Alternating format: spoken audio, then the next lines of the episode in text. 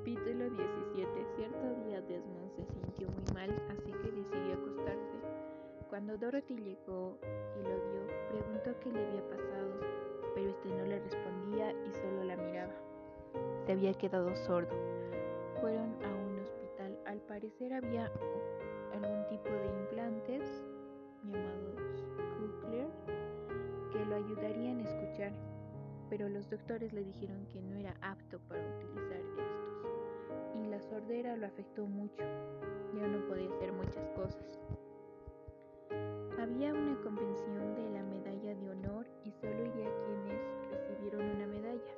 Así que Desmond fue con Dorothy y se encontró con Todd Reid, prima de Desmond, que lo llevó a Loma Linda, un centro médico adventista, donde le dijeron que así podría usar el implante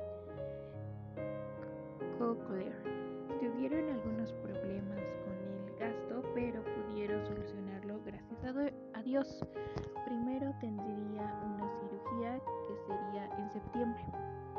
Llegó el esperado día, pero hubo una interrupción eléctrica, pero se pudo solucionar. La cirugía terminó y dos tenía un yeso en la cabeza, pero ya había terminado y su esposa y su hijo Tomás un mes después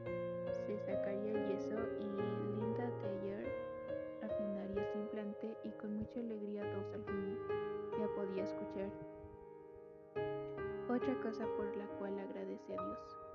Pasó otro incidente feliz. En junio, Desmond se compró una copia de la Estatua de Libertad e hicieron una inauguración por ello.